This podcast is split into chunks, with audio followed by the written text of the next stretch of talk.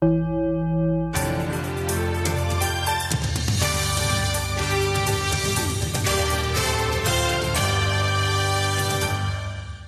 willkommen mit der Breaking News diese Woche. Neukölln ist fest in der Hand deutsch-lesbischer Mädchengangs. Bevor wir aber dazu kommen, muss ich mich im Vorfeld gleich mal entschuldigen. Ich bin noch ein bisschen verschnuppert. War richtig erkältet jetzt die Woche. Ja, demzufolge auch am Mittwoch keine Folge rausgehauen. War mir ein bisschen too much. Aber jetzt bin ich langsam auf dem Wege der Besserung. Immer noch ein bisschen angeschlagen, aber ich denke jetzt so im Laufe der nächsten Tage wird das abklingen. Und ich wollte jetzt nicht am Sonntag die Folge ausfallen lassen. Deswegen bin ich jetzt auch ein bisschen knapp dran. Muss danach gleich noch ein bisschen schneiden und so. Und dann gucken wir mal. Also, bevor wir uns mit den deutsch-lesbischen Mädchengangs aus Neukölln beschäftigen, ja, noch ein kleiner Ausblick, was uns hier noch erwartet. Wir bleiben bei den Mädchen. Und zwar haben wir einen kurzen Ausflug zu Schneewittchen und den sieben Zwergen, die es bald nicht mehr gibt. Dazu gleich nochmal mehr. Ansonsten äh, beschäftigen wir uns ein bisschen mit für mich dem Loser der Woche, Gil Ofarim. Der hat richtig reingeschissen. Das auch noch gleich. Und dann die Folgen des Bundesverfassungsgerichtsurteils hinsichtlich des ähm, Corona-Sondervermögens, was jetzt durch die Bundesregierung nicht genutzt werden kann. Und damit einhergehen die Problematik der Schuldenbremse. Da habe ich hier uns was rausgesucht von dem Wirtschaftsforscher Kierkegaard, der erklärt, warum die Schuldenbremse für ihn Quatsch ist. Gucken wir uns gleich mal an. So, und zwar gab es vor kurzem eine Folge des Podcasts Gemischtes Hack, in der hat Felix Lobrecht sich zu Netflix geäußert. Und zwar äh, vor gar nicht allzu langer Zeit ist sein Kinofilm erschienen zu seinem Buch Sonne und Beton. Und jetzt hat er halt sich geäußert, dass Netflix wohl auch Interesse daran hatte, diesen Film zu produzieren.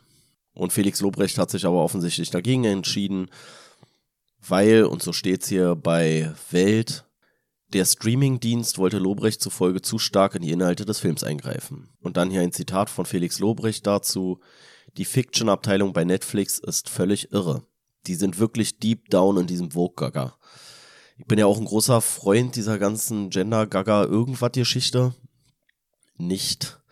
Ähm, haben wir gleich noch ein weiteres Beispiel, wo ich finde, dass das irgendwie aus dem Ruder läuft. Aber gucken wir mal weiter, was hier noch so steht bei Die Welt, beziehungsweise bei Welt ehemals N24. So sollten manche kriminelle Figuren mit Migrationshintergrund in Deutsche umgeschrieben werden. Ein weiteres Zitat. Die wollen Neukölln politisch korrekt machen, meine Jugend so machen, dass sie in ihren politischen Film reinpasst. Eine Gang aus arabischen Drogendealern sollte demnach durch eine Gang aus deutschen lesbischen Mädchen ersetzt werden. Ja, und das ist halt so dieser komplette Quatsch. Dieser komplette Quatsch, so ist es doch nicht. Und dieses, ja, wir wollen hier Sichtbarkeit schaffen. Also erstens, welchen genauen Benefit haben deutsche Lesben davon, dass sie jetzt kriminalisiert werden? Also erschließt es mir sowieso schon nicht.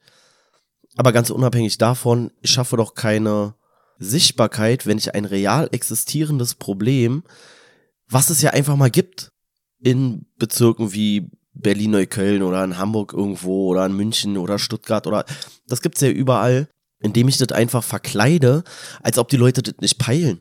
Außerdem haben doch auch diese Jugendlichen, die aus diesem Stadtteil kommen, die haben doch auch ein Recht darauf, dass ihre Realität abgebildet wird. Also das ist ja einfach nur eine Verzerrung der Realität. Das ist doch kompletter Quatsch, Alter. Ich habe das noch nie gehört. Also es gab sogar, ich glaube, es war sogar Gropius Stadt da aus der Ecke. Da gab es sogar mal so eine Mädchengang. Äh, ich glaube, Terror Bunnies hießen die. Aber die haben natürlich im Verhältnis keine große Rolle gespielt zu den anderen dort vorkommenden Gangs. So, es ist halt, ja, hat waren halt auch so ein paar Assi-Weiber, die sich dann da irgendwie gekloppt haben oder andere Mädels verkloppt oder auch teilweise andere Typen verkloppt haben. Gab's alles, aber die waren jetzt nie eine große Nummer innerhalb der Berliner Gangszene oder so. Also so ein Quatsch, aber auch, ey. Oh, und ich habe das wirklich noch nie. Ich weiß, dass es diese Gang gab. Es gab Terror Bunnies und es gab so, noch so eine andere Gang von Mädels. Ähm, aber das war's dann auch. Also verschwindend gering und kein Riesenthema. Also, ich weiß nicht, wer sich da irgendwas gedacht hat. So. Und es verkennt ja auch komplett das Problem, das wir ja haben mit migrantisch geprägten Stadtteilen. Nicht, weil es Migranten sind und die deswegen dümmer oder böser oder sonst irgendwas sind, sondern weil wir es nicht geschafft haben, eine ganze Generation von Migranten so zu integrieren, dass sie halt nicht durch die Heideck-Siedlung rennen und irgendwelche Busse abfackeln oder Polizeikräfte angreifen oder Feuerwehr angreifen. Es gibt ja da dieses Problem so. Und das sind doch keine, das ist doch keine Annika, Alter, die da Stress macht, Alter. Was ist das für ein Quatsch? Und das ist so vor allem auch keine Annika, die eine Mareike liebt, Alter. Das ist nicht unser Problem so, Alter. Was ist denn los bei euch? Also, was ein Schwachsinn, ey. Ähm, dann gibt's hier noch ein weiteres Zitat. Ich dachte erst, das wäre ein Scherz. Das Gespräch war sofort beendet. Was denn für eine Mädchengang? Was denn für deutsche Gangster? Stell dir vor, Hakan und Namudi stehen an der Sonnenallee an der Ecke und plötzlich kommen da jetzt Holger und Jens. Seid ihr wahnsinnig? Es ist nur noch Gaga. Kann man ihm eigentlich nur 1000 Prozent zustimmen, so, wenn Holger und Jens da stehen und machen eine Welle und vielleicht denken die sogar in dem Moment, ey, ich bin krass, so, ich kann hier auch gegen Hakan und Hamudi bestehen, so. Und vielleicht ziehen die Hakan und Hamudi sogar ein Brett. Aber dann kommen Hakan und Hamudi halt 15 Minuten später mit 30 anderen Typen im Schlepptau an. Und dann sehen Holger und Jens aber alt aus, Alter. Beziehungsweise sehen sie dann nicht alt aus, weil sie mit ihren 15 Jahren ins Gras beißen, weil sie einfach einen Stich kriegen oder weiß ich nicht, so verprügelt werden, dass sie sich nie mehr Sonnenallee blicken lassen. Das ist ja nicht das Problem, was wir dort haben, so. Und bevor jetzt irgendeiner guckt, oh, gibt's aber auch Deutsche. Ja, na klar gibt's die, da gibt's auch ein paar Deutsche, so. Aber es ist nicht das Hauptproblem von Neukölln. Gibt da auch immer wieder komische ähm, Phänomene, die sind aber meistens sehr zeitlich begrenzt, sage ich jetzt mal. Also es gab zum Beispiel mal den Jugendwiderstand, der war da auch so im Bereich Neukölln unterwegs. Und das waren so, die waren kommunistisch, aber trotzdem so übelst deutsch, also wirklich deutsch-deutsch, obwohl die nicht alle deutsch waren, aber es waren zumindest so Mitteleuropäer. Und die haben so ein bisschen so eine Verbindung geschaffen zwischen so einem linken Gedankengut und trotzdem so einem, ja, schon vorhandenen Rassismus, also das war auch ganz merkwürdig, gibt's auch immer mal wieder, aber in allererster Linie heißen halt die Täter da in Neukölln, die heißen halt nicht Holger und Jens so. Und wenn sie Holger und Jens heißen, dann sind sie halt mit Hakan und Ramudi unterwegs so, aber du kannst da nicht als Deutscher mit deinen zwei Kumpels, kannst du keine Welle in Neukölln machen, da bist du tot, Alter. Also ganz ehrlich, also dafür habe ich das da zu lange gesehen, als dass ich bestätigen könnte, dass das überhaupt im Bereich des Möglichen wäre. Das kannst du vielleicht mal zwei, drei Tage oder eine Woche kannst du das vielleicht durchziehen, weil du Glück hast. Aber danach wirst du schon in deine Schranken gewiesen werden. Ja, auf jeden Fall, nachdem Netflix da das vorgeschlagen hat, hat er gleich gesehen, alle klar hier, die Intention meines Buches, die geht hier komplett gegen die Wand. Und kann ich auch verstehen, wäre mir auch peinlich. Also, wenn er da mitgemacht hätte, ey, peinlich as fuck, Alter. Also muss man halt einfach äh, sagen, dass diese ganze komische Pseudo-Political Correctness manchmal halt auch ein bisschen übers Ziel hinausschießt und auch diese ganze Vogue-Debatte von wegen, ey, wir müssen hier Sichtbarkeit schaffen und bla, äh, weiß ich nicht, finde ich manchmal ein bisschen eigenartig. Apropos Vogue und eigenartig, 2024 soll es eine Neuverfilmung des Disney-Erfolgs Schneewittchen geben. Und diese Verfilmung soll dargestellt werden durch reale Schauspieler. Ja, also Schneewittchen war ja so der erste große Disney-Erfolg. Ich glaube, zur damaligen Zeit auch der erfolgreichste Tonfilm überhaupt. Gab ja auch nicht so viel Konkurrenz, muss man ja auch sagen. Aber das Original von Disney ist halt von 1937 und beruht auf einem deutschen Märchen. Dieses Märchen kommt irgendwo, also gibt es verschiedene Theorien, es kommt auf jeden Fall aus Deutschland, vermutlich aus der Ecke äh, Waldeck, irgendwie so. Also die Vorlage soll angeblich, ich glaube, Margarete von Waldeck gewesen sein, aus irgendwie grob Raum Hessen, sagen wir mal. Gibt noch ein paar andere äh, Herleitungen, wo das her sein könnte, bla. Und natürlich, wie es immer dann so ist, dann streiten sich ein paar deutsche Gemeinden darum, wer jetzt wirklich das Schneewittchen-Städtchen ist oder so. Aber aus der Region soll es auf jeden Fall kommen. Und diese Herleitung der sieben Zwerge sagt man, dass es was damit zu tun haben könnte, dass dortige Bergwerke Kinder unter Tage haben arbeiten lassen, weil die halt recht klein sind Und aufgrund dieser Tatsache, wenig Licht, schlechte Ernährung, Gesundheitsschädigung etc. etc. sollen diese Kinder optisch stärker gealtert sein, als es üblich gewesen ist. Und so kommt ein bisschen so diese Legende von den sieben Zwergen. Also munkelt man, vielleicht waren es gar nicht sieben Zwerge, vielleicht waren es einfach ganz normal groß wachsende Menschen normalerweise, aber aufgrund der Umstände dann halt nicht komplett entwickelt und dass es entweder Kinder waren noch zu dem Zeitpunkt, die einfach älter aussahen, oder aber Erwachsene, die sich nicht so gut entwickeln konnten. So. Jetzt hat sich Disney gedacht, ah, das bildet aber nicht mehr so gut die Realität ab, die wir heute haben. Mal abgesehen davon, dass ich auch nicht verstehe, warum ein Märchen von vor 200 Jahren aus Deutschland eine Realität abbilden muss, wie sie jetzt in den USA oder in deutschen Großstädten existiert oder auch auf dem Land in Deutschland, hat sich ja was geändert so.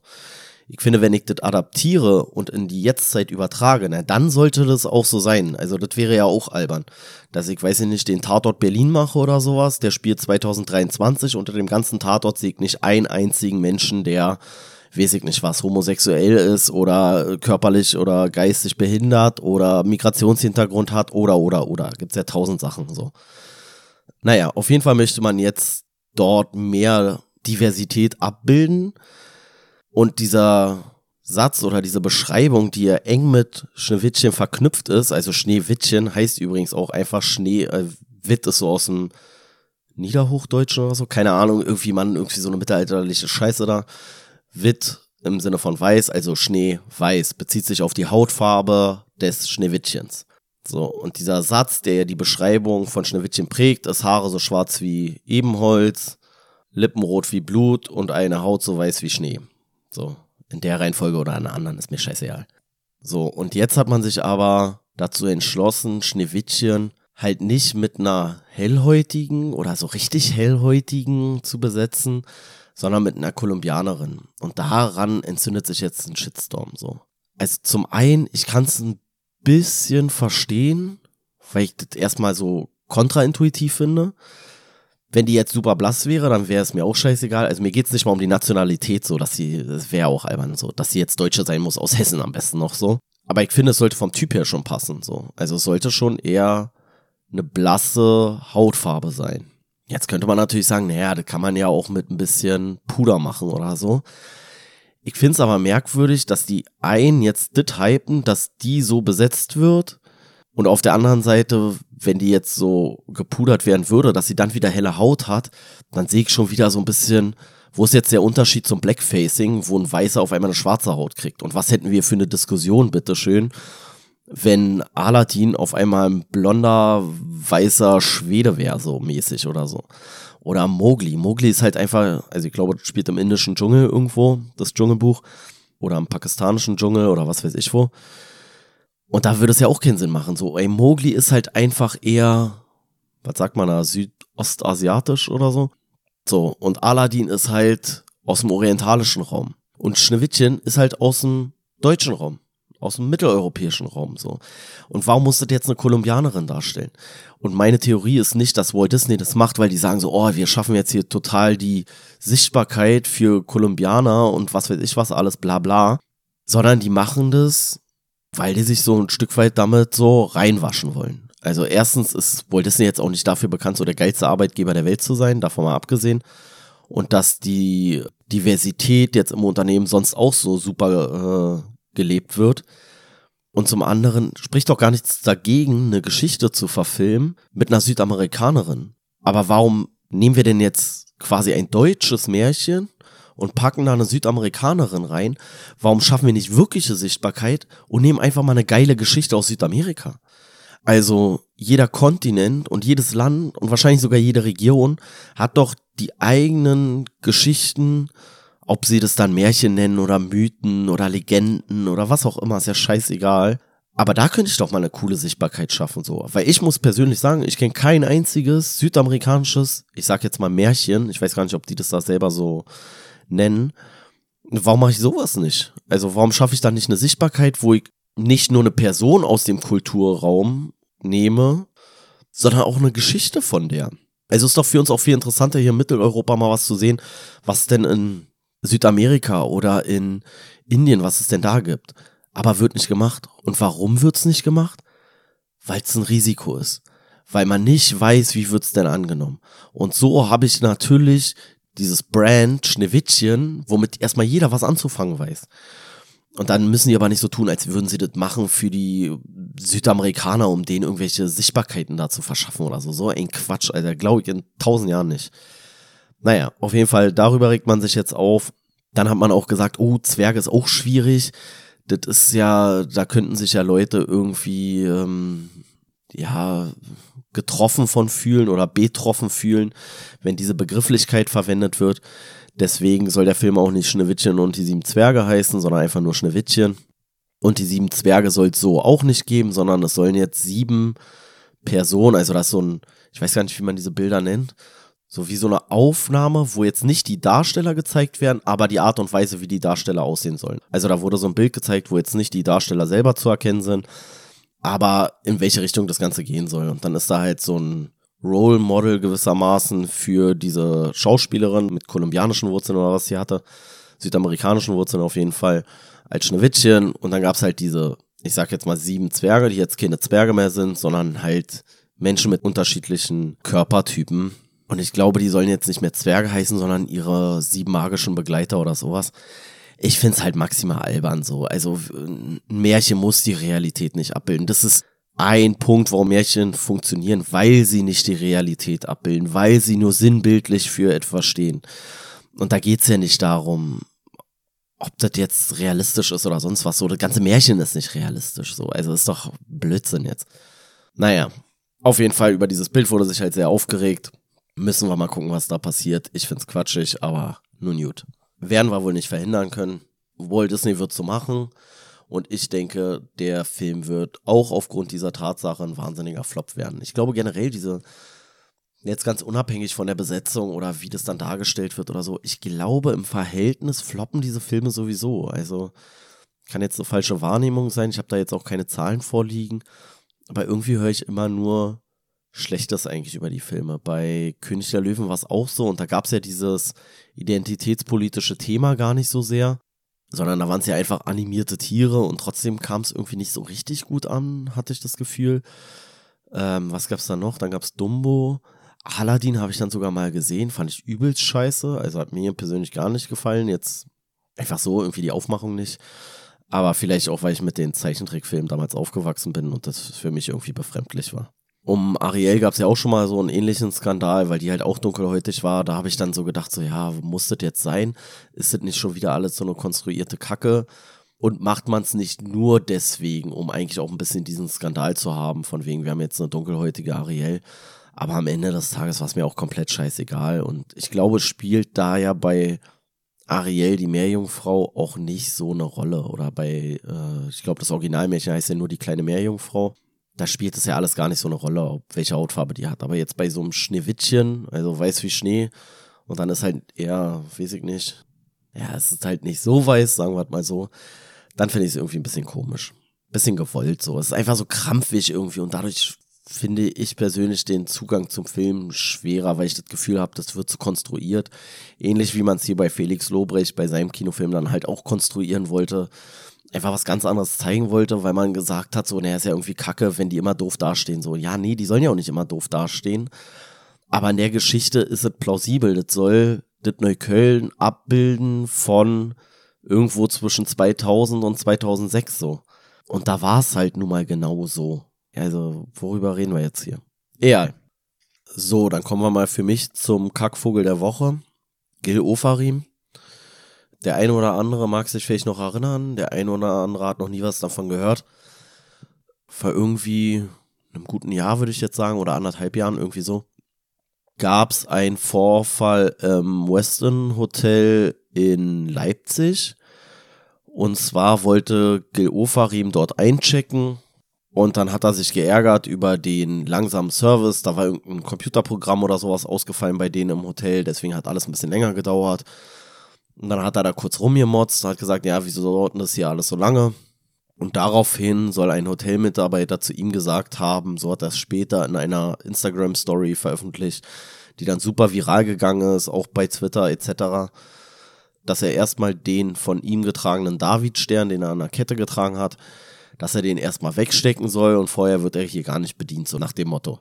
Danach hat Gil Ofarim das Hotel verlassen und dann hat er da zu Tränen aufgelöst gesagt, ey, wie kann das sein und ach, das ist so ein schwerer Fall von Antisemitismus schon wieder, dass ich hier angewiesen werde, meinen Davidstern wegzupacken und ach, das ist alles so schrecklich und das Hotel hier und was das alles für Antisemiten sind und geht ja gar nicht, bla bla bla bla bla. Das Hotel hat sich von Anfang an hinter den Mitarbeiter gestellt und meinte, dass das wohl so nicht vorgekommen sein soll. War dann aber auch erstmal egal, weil der Schaden war angerichtet. Es gab da Demonstrationen vor dem Hotel, wie das sein kann, so ein antisemitisches Verhalten, bla bla bla. Diverse Prominente haben sich geäußert über Twitter, über äh, was weiß ich was, Instagram und so weiter und so fort. War ein Riesenthema damals. Haben wir denn nichts aus unserer Geschichte gelernt? Antisemitismus immer noch ein Thema. Hier bei so einem tollen Musiker und Superstar wie Gil Ofarim. Naja, auf jeden Fall tauchten dann irgendwann Videoaufnahmen auf, die Gil Ofarim in der Lobby des besagten Hotels zeigten, wo dieser Davidstern gar nicht zu sehen war. Und da kam so erste Zweifel auf, hm, naja, wessen Geschichte stimmt denn jetzt vielleicht? Der Image-Schaden für das Hotel war sowieso schon da. Auf jeden Fall kam es dann irgendwann zum Prozess. Und jetzt am sechsten Prozesstag und dem Hören mehrerer Zeugen, die alle die Aussagen beziehungsweise die Geschichte eher des Hotelpersonals wiedergegeben haben, also dass es damit gar nichts zu tun hatte, sondern dass Gil Ofar ihm einfach rumgepöbelt hat, weil es ihm nicht schnell genug ging und man ihm gesagt hat, so, naja gut, geht jetzt nicht schneller und nachdem er zu lange rumgepöbelt hat, hat man ihm halt gesagt, so, weißt du was, Alter, wir wollen dich hier gar nicht haben als Gast, du störst hier nur, schön Feierabend, kannst abdampfen. Aber um den Davidstern ging es halt wohl nie. Und jetzt am sechsten Prozesstag hat Gil Ofarim zugegeben, dass er sich das ausgedacht hat es ist zu einem Vergleich gekommen. Er hat 10.000 Euro bezahlt. Äh, ob er das jetzt direkt an den Typen bezahlt hat, den er da irgendwie, dem er das vorgeworfen hat, oder an eine gemeinnützige Organisation oder sowas, keine Ahnung, weiß ich nicht. Ist auch die Frage, ob es jetzt dabei bleibt oder ob noch zivilrechtliche Ansprüche erhoben werden durch den äh, eben genannten entstandenen Image-Schaden für das Hotel und für die Mitarbeiter etc. etc. Ich persönlich muss sagen, ich würde so nicht auf mir sitzen lassen. Ich würde den verklagen, bis ihm Hören und Sehen vergehen. Was ich viel interessanter finde, ist, was steckt dann eigentlich dahinter? Weil diesen Antisemitismusvorwurf, der kann es ja jetzt nicht mehr gewesen sein. Also warum hat Gil Ofarim jetzt eigentlich wirklich vor dem Hotel gesessen und geflennt, so fast? Ich weiß ja nicht mehr, ob der, hat der richtig geheult oder hatte der nur Tränen in den Augen? Auf jeden Fall war das sehr dramatisch. Und dann denke ich mir so, das ist doch eigentlich die Empörung darüber, dass er nicht als der krasse Superstar behandelt wurde, der er seiner Meinung nach ist. Und das ist ja noch peinlicher. Und dann, weil du selber schon merkst, als Gil Ofarim, dass du das nicht bringen kannst öffentlich, aber trotzdem willst du den Schaden, weil du so gekränkt bist in deinem Ehrgefühl, dass die dich nicht als Superstar erkannt und behandelt haben, dass du dann hingehst und sagst, ah, das kann ich aber nicht machen, ey, das kommt maximal unsympathisch, ich mache jetzt hier auf Antisemitismus. Mal abgesehen von dem Schaden, den er der jüdischen Community damit äh, zugefügt hat, was übrigens auch der, ich glaube, der Zentralrat der Juden hat sich auch dazu geäußert, hat gesagt, wahnsinniger Schaden, der dafür für sie entstanden ist, als weil es ja auch diesen, diese Begrifflichkeit des Opferkults irgendwie nochmal so manifestiert und er jetzt auch eigentlich so ein Beispiel dafür da ist, ey, die tun immer nur so, als würde denen was passieren, in Wirklichkeit passiert ja gar nichts. Das hat er halt jetzt ein Stück weit mit zu verantworten. Aber wirklich diese, so sich da hinsetzen und dann fast heulen, weil er so gekränkt ist. Und da muss ich mal wirklich mal eine Frage stellen hier. Also ich bezweifle ja, dass Gil Ofarim überhaupt Musiker ist, Alter. Ich kenne keinen einzigen Song von dem. Ich kenne keinen, der einen Song von ihm kennt. Also worüber regst du dich auf, Dicker, Alter? Dass dich keiner kennt, weil du einfach kack Musik machst oder weil deine Musik einfach kack irrelevant ist so? Hä? Du interessierst keine Sau, Alter. Und das ist einfach nach dem Hotel so zutage getreten. Keiner hat dich erkannt als Superstar, sonst hättest du wahrscheinlich gar nicht selber eingecheckt. Dann wäre dein Manager da hingegangen, hätte gesagt, ey, gleich kommt der große Gil Ofarim, macht mal hier die Lobby frei, Alter. Der will hier, weiß ich nicht was, in die, in die super Luxus-Suite. Ey, du bist einfach ein ganz normaler Hotelgast, Alter, der nicht darauf klarkommt, dass er nicht so berühmt ist, wie er gerne wäre. Alter, richtige Peinlichkeit, der Typ, Alter. Wie kann man so peinlich sein, wirklich, ey. Also für mich wirklich der Lappen der Woche, Alter. Richtiger Lappen. Naja. Muss er jetzt sich für verantworten? Ich find's einfach nur peinlich und denk mir so, ey, wofür jetzt das alles? Und es ist ja jetzt auch nicht so, dass es so eine Kurzschlussreaktion war, von wegen, ey, fuck, Alter, jetzt krieg ich die Kuh hier nicht mehr vom Eis. Ich hab's jetzt einmal gesagt und jetzt ist es halt passiert oder so. Er hätte ja noch mehr Möglichkeiten gehabt, das irgendwie nochmal zu revidieren. Er hätte es bei der Befragung durch die Polizei revidieren können. Er hätte es äh, vorher irgendwie über seinen Anwalt klären lassen können, bevor es überhaupt zu einer Verhandlung kommt. Oder dann spätestens beim ersten Verhandlungstag. Aber das durchziehen zu wollen bis zum bitteren Ende mit so einer komischen Geschichte, die keine Zeugen hat, so. Ja, also ich finde, er hat der jüdischen Community hier in Deutschland keinen Gefallen damit getan. Und manchmal müssen die Leute halt vielleicht auch einfach damit klarkommen, dass sie halt nicht so wichtig sind, wie sie gerne wären. Alter, Gil Ofarim, du interessierst einfach keine Sau. Ist doch in Ordnung, ist doch nicht schlimm, Alter. Es interessiert sich auch keine Sau für mich so. Aber ich gehe deswegen auch nicht im Hotel dann raus und setze mich da hin und heule und sage, äh, ist bestimmt, weil ich weiß ich nicht, was bin, Alter. Ein Clown aus dem Phantasialand oder so. Ist doch bescheuert, ey. So, das andere Thema, was uns im Moment beschäftigt, ist die, ja, man kann schon fast sagen, Regierungskrise, die wir aktuell haben. Also, das Bundesverfassungsgericht hat entschieden, diese Gelder, die für die Corona-Krise bestimmt waren, die dürfen nicht anderweitig verplant werden. Die Bundesregierung hatte das falsch eingeschätzt. Jetzt haben wir ein Loch von, man spricht bis zu 60 Milliarden erstmal, die irgendwie gestopft werden sollen. Gleichzeitig haben wir das Problem, dass wir die Schuldenbremse ja einhalten wollen. Und ob das sinnvoll ist oder nicht, also dieses ganze Thema Schuldenbremse oder ob das halt so ein bisschen, ja, weiß ich nicht, was so eine, so eine deutsche Eigenart ist, so, wenn man so denkt, so, ja, wir müssen halt sparen, sparen, sparen. Vielleicht liegt es ja nicht daran, dass wir zu wenig Geld haben und Kredite aufnehmen müssen. Vielleicht verplanen wir auch das Geld, was wir haben, falsch. Und die Sache ist ja auch, sind manche Gelder, die ich ausgebe, auch wenn ich damit entgegen der Schuldenbremse handle, vielleicht trotzdem eine gute Investition. Und eine Investition ist ja nicht nur ein Minusgeschäft. Ja, also wenn ich was in was Langlebiges investiere, was dem Wirtschaftsstandort Deutschland vielleicht zugutekommt, also weiß ich nicht, hier Netzausbau, egal jetzt ob irgendwelche Stromtrassen oder in irgendwelche Anlagen zur erneuerbaren Energie oder Telekommunikationsnetz ausbauen, Straßen ausbauen, Bahn ausbauen etc. Davon hat man ja langfristig was. Das ist jetzt ja nicht rausgeworfenes Geld. So, und hierzu gibt es ein Interview von, vom Spiegel mit, ich habe es vorhin schon mal gesagt, dem Wirtschaftsforscher Kierkegaard, der sich dazu äußert. Titel des Artikels ist ein Zitat, die Schuldenbremse ist eine Verrücktheit. Der dänische Ökonom Jakob von Kierkegaard hält den deutschen Staat für viel zu geizig. Wer das Leitbild der schwäbischen Hausfrau predige, habe von Wirtschaft keine Ahnung. Ne, ich glaube, das ist halt wirklich so ein bisschen diese Idee, ein Staatshaushalt ist halt nicht wie ein Privathaushalt, sondern vielleicht eher wie so ein Betrieb oder sowas zu sehen. Und manchmal muss ich mich mit meinem Betrieb halt verschulden, damit ich langfristig wettbewerbsfähig bleibe. Also ich kann ja auch als Betrieb nicht sagen, ach naja, nee, dann nehme ich halt weiter die Maschinen von vor 70 Jahren oder sowas. Und dann fertige ich halt nicht so gut, aber dafür spare ich ja ganz viel, weil dann bin ich vielleicht in zehn Jahren weg vom Fenster, weil ich halt keine Maschinen habe, die irgendwie noch zeitgemäß sind und mit der ich meine Produktion nochmal laufen halten kann. Naja, wollen wir mal kicken hier. Hier ist eine kurze Information zu Kierkegaard.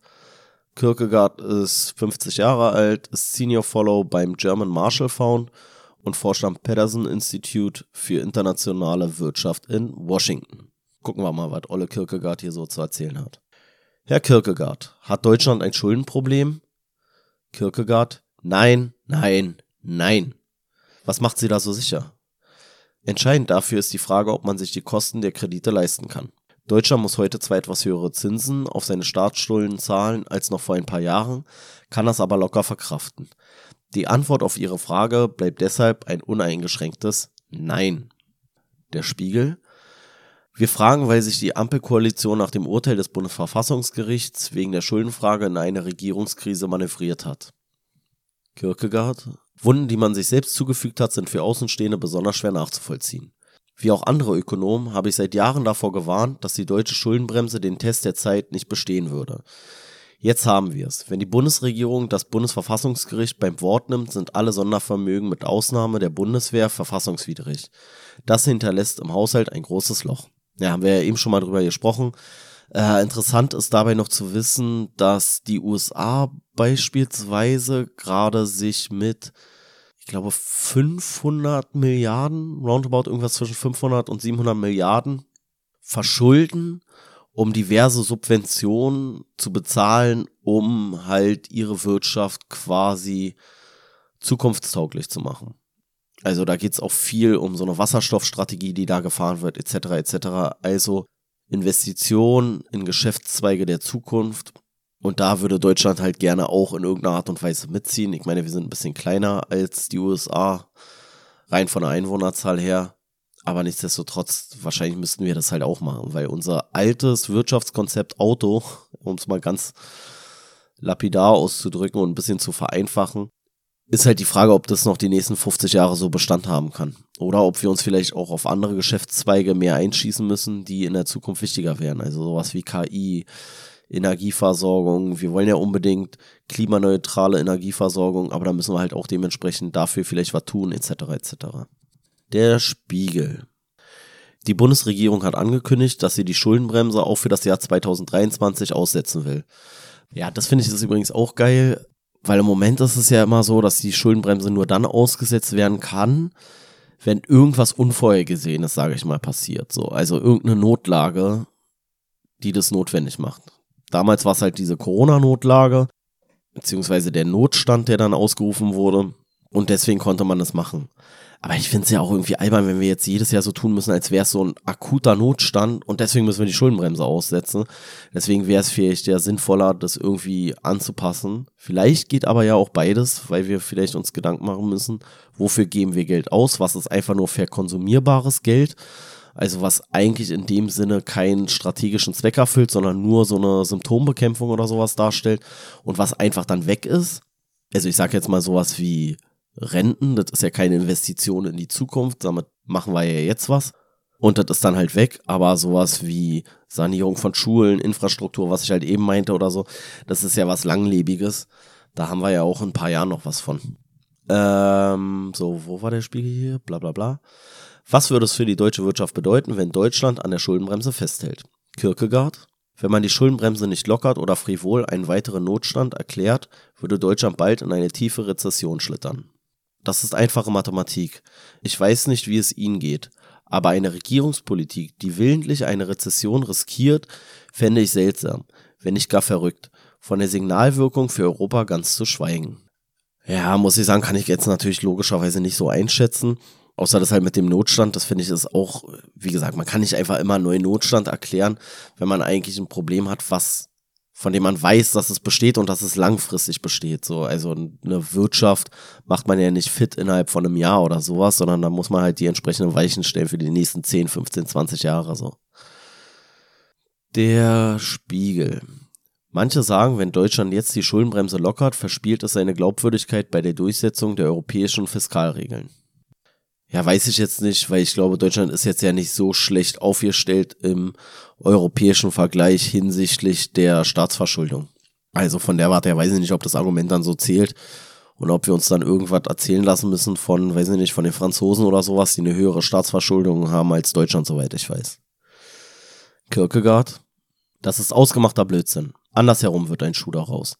Wenn es Deutschland nicht einmal schafft, seine eigenen Gesetze vernünftig zu gestalten, wie kann es dann auf europäischer Ebene glaubwürdige Fiskalpolitik machen? Ja, ich glaube, wir tun uns tatsächlich ein bisschen schwer damit, unsere Gesetze vernünftig zu gestalten, aber das ist ein anderes Thema. Der Spiegel antwortet mit einer Gegenfrage. Deutschland trat bislang gern als Sparmeister auf, auch als Länder wie Italien oder Griechenland in Finanznot gerieten. Haben wir die Schadensfreude unserer europäischen Nachbarn nun verdient? Kierkegaard, ich bin mir sicher, dass sich viele Menschen in Europa noch an die Worte von Herrn Schäuble und Herrn Steinbrück von damals erinnern. Aber Schadenfreude wäre trotzdem falsch. Wenn die größte Volkswirtschaft der Eurozone in eine selbst auferlegte Rezession schlittert, wird das nicht nur das Wachstum in vielen anderen Ländern, sondern auch die Geldpolitik der Europäischen Zentralbank torpedieren. Damit es der europäischen Wirtschaft gut geht, muss es der deutschen Wirtschaft gut gehen. Ja, klingt so einfach. Wahrscheinlich ist es ein Stück weit auch so einfach. Ich weiß aber auch nicht, ob mehr Geld per se jetzt Deutschland so krass hilft. Ich weiß es halt einfach nicht. Weil ich habe im Moment auch das Gefühl, dass so viel Geld dann so für so komische Sachen irgendwie versickert. Weil es kann ja irgendwie nicht sein. Also unser Staatshaushalt ist übelst gewachsen. Unsere Einnahmen sind übelst gewachsen, aber trotzdem sind die Schulen noch genauso scheiße wie vor zehn Jahren, hat man das Gefühl. Oder öffentliche Verwaltungsgebäude oder die Personalsituation in der öffentlichen Verwaltung ist immer noch genauso beschissen. Straßen, Schienen, irgendwie ist alles, wird irgendwie nicht besser, obwohl mehr Geld da ist. Und dann ist schon die Frage, wofür geben wir das Geld aus? Dass vielleicht trotzdem einfach auch ein Stück weit hilft, wenn Geld da ist und, weiß nicht, irgendwo in der Binnenwirtschaft dann da halt landet oder sowas. Okay. Aber man muss ja vielleicht auch ein bisschen strategischer Geld investieren. Und das ist wirklich irgendwie, also hat man kein gutes Gefühl, finde ich dabei. Der Spiegel. Die Mehrheit der Deutschen steht hinter der Schuldenbremse. Woran könnte das liegen? Ja, ich glaube, weil man einfach so simpel denkt, wie man es aus der Realität kennt. Also, dass man sagt so, nee, ich habe jetzt nicht so viel Geld, also kann ich Geld nicht ausgeben. Aber ein Staat funktioniert halt anders als der Privathaushalt, was ich vorhin schon mal meinte. Und ein Unternehmen funktioniert auch schon anders als ein Privathaushalt. Und manchmal muss ich mich mit meinem Unternehmen verschulden, weil ich halt investiere, damit ich dann im direkten Wettbewerb stärker aufgestellt bin. Also so funktionieren ja häufig auch Firmen. Ich glaube, ein Staat ist auch nicht ganz so zu betrachten wie eine Firma, aber wahrscheinlich eher wie eine Firma als wie ein privater Haushalt. Wenn ich mich halt als privater Haushalt zu stark verschulde und meine Kredite nicht bedienen kann, na, dann lande ich im Knast im Zweifel so. Aber im Umkehrschluss, also wie viele Leute verschulden sich denn und bauen Haus? So, dann sind die ja auch verschuldet. Solange sie ihre Kredite aber bezahlen können, ist alles gut. Und Deutschland kann ja seine Kredite bezahlen. Insofern ist in Anführungszeichen alles gut. Wenn ich natürlich einen Kredit aufnehme und kaufe mir dafür ein Auto und das Auto verliert an Wert und ich habe dann irgendwann nichts mehr von dem Auto und muss in zehn Jahren mir das nächste Auto kaufen oder in 15 oder wann auch immer und nehme dafür wieder einen Kredit auf, dann ist die Frage, ob das eine gute Investition war. Die Frage könnte man eher stellen. Sind das gute Investitionen oder sind das überhaupt Investitionen? In langlebige Werte, die ich schaffe? Oder sind es Investitionen in Dinge, die dann halt wieder verpuffen? So, äh, kann ja auch einen Kredit aufnehmen und machen Wahnsinnsfeuerwerk, so, ne? Aber dann habe ich halt eine halbe Stunde Spaß und dann ist vorbei, so. Naja. Was sagt Olle Kierkegaard dazu? Diese ordoliberalen Dogmen wurden den Leuten eingebläut. Dabei wäre es Aufgabe von Politik, die richtigen Fragen zu stellen. Was sagen die Menschen, wenn man von ihnen wissen möchte, ob sie die Klimaziele unterstützen oder ob sie eine wehrhafte Bundeswehr oder eine funktionierende digitale Verwaltung haben möchten? Der Spiegel. Wahrscheinlich würden viele unserer Leserinnen und Leser die Frage mit Ja beantworten. Ja, natürlich, das würde fast jeder mit Ja beantworten. Und das ist ja genau das, was ich meine. So, wenn du den Leuten sagst, ey, pass auf, wir hauen jetzt hier das Geld für irgendeinen Quatsch raus oder auch vielleicht auch für was Gutes, aber was die Leute nicht so greifbar haben. So, weil, also sowas wie, keine Ahnung, wir können die Schuldenbremse nicht halten, weil wir möchten gerne die Entwicklungshilfe aufstocken, so. Naja, dann werden viele Leute sagen, ja, geht das in die richtigen Hände, brauche ich das, bla, bla, bla. Wenn ich denen das so verkaufe und das landet dann auch da und das landet spürbar da, das ist, glaube ich, der Punkt, so, dass es spürbar dort landen muss, dass ich eine Verbesserung wahrnehme. Wenn die jetzt sagen, ja, das machen wir jetzt hier ein Haus bauen, dafür müssen wir halt Kredite aufnehmen. Und da merken die Leute auch tatsächlich, krass, der Wohnungsmarkt entspannt sich, nicht innerhalb von einem Jahr oder innerhalb von zwei Jahren, aber der entspannt sich jetzt langsam, dann werden die das auch unterstützen, weil die sagen, ey, kann jetzt wieder günstiger mieten oder was weiß ich was.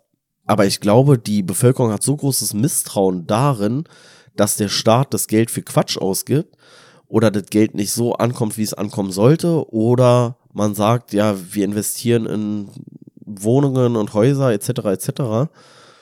Und dann stellt man aber fest, wir haben gar keine Bauunternehmen, die diese Häuser oder sowas bauen können. Dann sagen die Leute, na, dann Spaß lieber. Spar das Geld lieber, bevor du das wieder für irgendeine Scheiße raushaust. So. Ich glaube, das ist so die Skepsis, die viele in der Bevölkerung haben. Nicht grundsätzlich, ja, spart, spart, spart. So. Interessiert doch keinen. Aber wenn du jemandem sagst, pass auf, wir nehmen jetzt einen Kredit auf, danach geht's dir besser, dann sagt er, ja, cool. Aber wenn er merkt, ey, nimmt einen Kredit auf und mir geht's genauso beschissen oder beschissener als vorher, na dann ist ein Problem so bla bla bla, äh, was war, äh, ja, wenn man ihn transparent machen würde, wohin das Geld fließt, beispielsweise in eine digitale Verwaltung, in eine wehrhafte Bundeswehr oder zum Erreichen der Klimaziele, dass halt viele das mit Ja beantworten würden. Das ist auch die These des Spiegels dann in dem Moment. Kierkegaard? Eben. Aber leider möchte niemand den Leuten sagen, was das heißt. All diese Herausforderungen waren bei der Einführung der Schuldenbremse und der Maastricht-Kriterien kein Thema. Doch die Zeiten haben sich geändert. Es gibt viele Gründe, warum Deutschland jetzt mehr Geld in die Hand nehmen muss. Stattdessen steckt das Land in der Klemme. Mehr noch, mit seiner verfehlten Fiskalpolitik nimmt Deutschland die gesamte Europäische Union als Geisel. Der Spiegel, Finanzminister Christian Lindner sagt, dass man Geld, das man ausgeben möchte, erst verdienen muss. Hat er recht? Kierkegaard, natürlich nicht. Ja, äh, äh, ja, wir gucken mal. Warum sollte für Staaten nicht gelten, was für die schwäbische Hausfrau gilt? Kierkegaard, allein schon deshalb, weil die schwäbische Hausfrau eines Tages alt sein wird und Geld für die Rente zurücklegen muss. Staaten sind darauf angelegt, ewig zu leben. Das klappt nur mit einer funktionierenden Wirtschaft. Der Hausfrauenvergleich zeugt von ökonomischem Analphabetismus. Ähm, also vielleicht ist es halt einfach so, dass wenn man halt Geld investiert, dann kann es halt sein, dass es 30, 40 Jahre, 50 Jahre dauert, dass man dieses Geld zurückzahlen kann. Und vielleicht meint er das damit, dass man als Staat halt diese 40 Jahre in der Regel hat, so.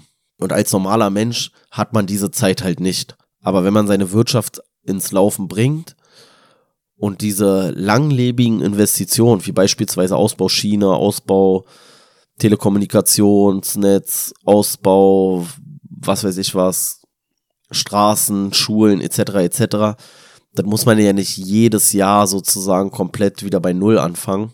Dann kommt man vielleicht auch in wirtschaftlich so gute Zeiten, wo man dann wieder ein Stück weit Geld investieren kann. Andererseits bis zur Unendlichkeit kann man es natürlich trotzdem nicht machen. Also irgendwann ist ja dann auch, wenn man sich immer weiter verschuldet, immer weiter verschuldet, hat man ja trotzdem irgendwann das Problem, dass man eventuelle Zinsen dann vielleicht nicht mehr bedienen kann. Kommt dann halt auch drauf an, wie gut habe ich investiert, dass sich meine Investitionen auch dementsprechend auszahlen. Und solange die sich aber auszahlen, sollte ich meine Zinsen bedienen können und dann sollte das System irgendwie weiter funktionieren. Aber bis in die Unendlichkeit kann ich mich natürlich trotzdem nicht verschulden. Der Spiegel. Die Idee hinter der Schuldenbremse ist auch, dass wir künftigen Generationen keine überbordenden Schulden hinterlassen wollen. Ja, aber wir wollen ja unserer zukünftigen Generation auch nicht ein marodes Straßen, Schienen und Telekommunikationsnetz irgendwie überlassen. Und Schulen, die eigentlich irgendwie auseinanderfallen. Und eine öffentliche Verwaltung, die nicht mehr handlungsfähig ist. Und eine Bundeswehr, die ihren eigentlichen Auftrag, nämlich im Zweifel unser Land zu verteidigen, auch nicht mehr bewerkstelligen kann. Also das wollen wir ja auch alles nicht. Und wenn wir zu sehr sparen, das ist, glaube ich, auch so der, der Quatsch so, dann wird's ja nicht dadurch weniger.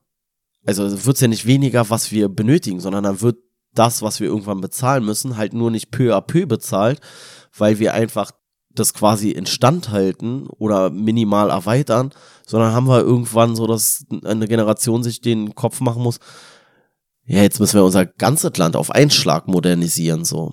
Also, ich glaube, das ist eher so das Problem. Kierkegaard? Und das ist ein legitimes Anliegen. Aber denken Sie nicht, dass die kommende Generation lieber auf einem Planeten leben würde, der sich um weniger als drei Grad Celsius erwärmt hat? Und möchten Sie wirklich, dass man Arzttermine in Zukunft noch per Fax vereinbaren muss? Ja, das ist nämlich genau der Punkt so. Also wir müssen ja trotzdem unser Land modernisieren und wir müssen ja trotzdem. Das Problem ist ja, wir kriegen ja unsere derzeitigen Aufgaben schon nicht mehr geregelt. Und das muss ja auch Anliegen eines Staates sein. Also jeder kennt ja diese Faxen, das weiß ich nicht was, wenn ich zum Bürgeramt gehe, dass das halt wie ein Besuch im Mittelalter ist, so ungefähr. So, also wo irgendwie nichts funktioniert, wo es 3000 Jahre dauert, bis ich einen Termin kriege. Und wenn ich einen Termin kriege, dann, wie, wie er hier schreibt, am besten mit Fax bestätigen, so. Wir haben auch, wir haben in der Behörde, wir haben noch Faxgeräte. Ich weiß nicht, ob man die wirklich noch braucht, so. Aber ich fand's ganz lustig, weil wir neulich einen, einen jungen Menschen da hatten, so, der wusste nicht mal, was ein Fax ist. Der wusste es einfach nicht mehr. Also wir leben komplett in einer anderen Realität als unsere nächste Generation gewissermaßen, so in der öffentlichen Verwaltung jetzt beispielsweise. Naja, der Spiegel fragt, worauf wollen Sie hinaus? Kierkegaard, es bringt nichts, wenn sie den nachfolgenden Generationen einen Staat mit einem Verschuldungsgrad von 60 Prozent überlassen, wie es die Maastricht-Kriterien fordern. Den kann man nicht essen. Wenn Deutschland seine Wirtschaft heute fit für das 21. Jahrhundert macht, profitieren davon alle. Die Schuldenbremse hilft nicht dabei, dieses Ziel zu erreichen. Sie hält Deutschland sogar davon ab, weil sie Wirtschaftskrisen verschärft. Die Schuldenbremse ist makroökonomische Verrücktheit. Ja, ob es jetzt nur an der Schuldenbremse liegt, keine Ahnung. So, ich kenne mich zu wenig mit diesem äh, Gesetzeskonstrukt aus dann tatsächlich. Aber ich finde, man müsste halt immer vielleicht eher nachweisen, ist das eine Investition in die Zukunft, dann schadet sie ja der Jugend nicht. Und das ist ja so dieser Hauptaspekt dieser Schuldenbremse, dass man sagt, wir wollen jetzt nicht verkonsumieren, was unsere spätere Generation oder was spätere Generationen dann quasi äh, tragen müssen. Aber wenn man vom Bundesverfassungsgericht beispielsweise nachweisen würde, das sind Investitionen für die nächsten 20, 30 Jahre, die Deutschland fit machen, dann ist es ja was, was wir der Generation Gutes tun. Und da müsste vielleicht der Unterschied liegen, dass man sagt, nein, wir dürfen uns nicht so und so lange verschulden mit verkonsumierbaren, also mit irgendwelchen komischen, weiß ich nicht was, ich sag jetzt mal Einmalzahlungen, Inflationsausgleiche, Mütterrente, was weiß ich, was es alles gab, so, wenn das durch spätere Generationen getragen werden muss. Aber wenn spätere Generationen davon direkt profitieren und es plausibel ist, dass sie davon profitieren, beispielsweise weil der Wirtschaftsstandort Deutschland gestärkt wird, etc., also vielleicht könnte man daher auch irgendwie so eine Regel finden, so wie so ein Kompromiss gewissermaßen. So, ist es eine Investition für die Zukunft oder ist es eine Investition in die Gegenwart, so? Und das man so ein Stück weit abhängig machen. Der Spiegel. Die USA sind wegen ihrer hohen Schulden unlängst haarscharf an einem Bankrott vorbeigeschlittert. Lässt sich diese Situation mit der in Deutschland vergleichen? Kierkegaard? Das ist etwas ganz anderes. Wenn eine Wirtschaft trotz Vollbeschäftigung ein Defizit von mehr als 7% erreicht, so wie in den USA, dann haben sie wirklich ein Fiskalproblem. Interview war von Michael Brecher. Ja, keine Ahnung, wie das Defizit in den USA aussieht. Offensichtlich ist es in Deutschland nicht so. Ich glaube aber, das ist in den USA wahrscheinlich auch eine andere Mentalität so. Wir sind halt eher so ein bisschen Safety First mäßig hier in Deutschland drauf so und nicht zu viel ausgeben, was man nicht hat. In den USA hat man halt eine ganz andere Unternehmenskultur. Also da gehört auch so eine Pleite, die gehört halt auch mal zu so einem Geschäftsleben oder zu so einem Geschäftsmann dazu. Hier ist so eine Insolvenz halt eher so ein, schon fast ein Makel, ein gesellschaftlicher. Also die sind da auch einfach ein bisschen risikofreudiger. Ist übrigens auch was, was ich glaube, was wir unseren Migranten also den, den ganzen Zugezogenen aus, aus aller Herren Länder ein Stück weit zu verdanken haben, dass so ein bisschen mehr Risikofreude hier in Deutschland eingekehrt ist mit denen. Ja, ich überlege gerade, wo habe ich das neulich gehört? Lanz hat sich darauf neulich, glaube ich, bezogen in seinem Podcast mit Precht, dass er mit irgendeinem Finanzdödel da sich unterhalten hat und der meinte wohl, dass ihm die Leute mit Migrationshintergrund häufig lieber sind, weil die halt ein bisschen risikofreudiger auch mal investieren und demzufolge auch höhere Margen logischerweise erzielen, auch wenn dann natürlich immer die Gefahr besteht, dass man sich auch mal verzockt so. Aber ich glaube, nur mit diesem auf Sicherheit bedachten Denken, da kommen wir halt vielleicht auch nicht weiter als Deutsche. Naja, so. Äh, müssen wir mal gucken, wie sich das alles entwickelt. Im Moment sieht's nicht so gut aus. Ampel ist richtig am Abstürzen zerstreiten sich da jetzt auch ein bisschen. Lindner will unbedingt an der Schuldenbremse festhalten. Die SPD sagt, wir müssen investieren. Die Grünen wollen auch investieren. Die wollten ja die Schuldenbremse, glaube ich, sowieso schon vorher auch abgesägt haben. Insofern müssen wir mal gucken, wie sich das jetzt alles weiterentwickelt. Ich werde mich jetzt erstmal gleich wieder ins Bett legen, mich ein bisschen auskurieren. Äh, ich hoffe, man hat es mir nicht zu doll angehört, so diese leicht verschnupperte. Und dann muss ich mal gucken, ob ich bis Mittwoch wieder fit bin und da eine Folge raushauen kann oder ob es dann halt erstmal wieder bis nächsten Sonntag dauert. Ja, abonniert hier einfach, dann kriegt das mit. Dann seid ihr mal auf dem neuesten Stand, wenn was kommt.